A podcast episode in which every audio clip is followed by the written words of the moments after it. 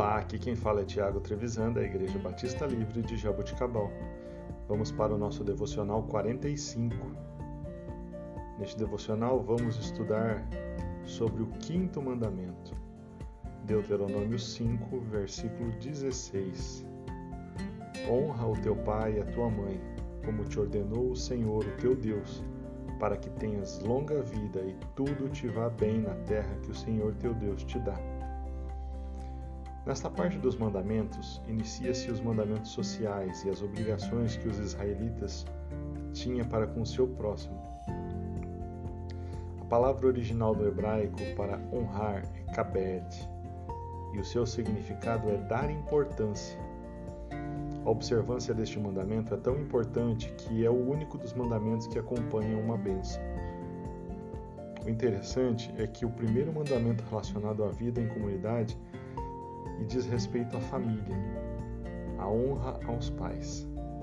Entende-se isso da seguinte forma: se o indivíduo ou os indivíduos cuidassem bem dos seus pais, obedecessem os seus ensinamentos e seguissem aquilo que os seus pais lhes ensinavam, dificilmente esses mesmos indivíduos teriam problemas em relacionar-se com o seu próximo, mesmo fora de casa.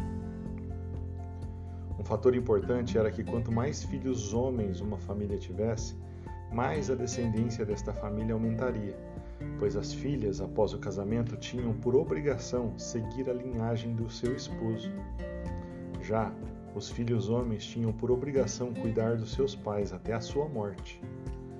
Desta forma, entendemos o significado da ressurreição do filho da viúva de Naim, pois, pela tradição judaica, essa mulher que já tinha perdido o marido ficaria totalmente desamparada.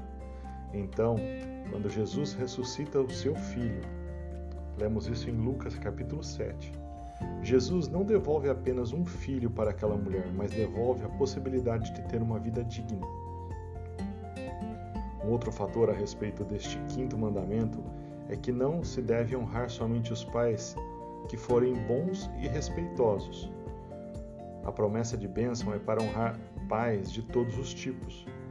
Claro que com o filtro de, de que aquilo que é abominação a Deus, se porventura os pais pedissem algo que desonrasse a Deus, essa atitude é a de sempre honrar a Deus acima de todas as coisas.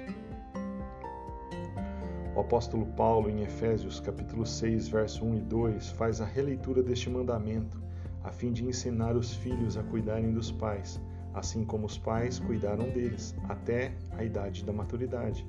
E assim, a promessa de bênção se concretiza na vida dos filhos.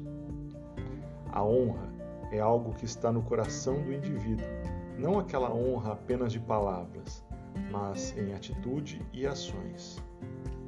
Lembre-se, Jesus é a solução para qualquer caos que estejamos vivendo. Deus abençoe o seu dia.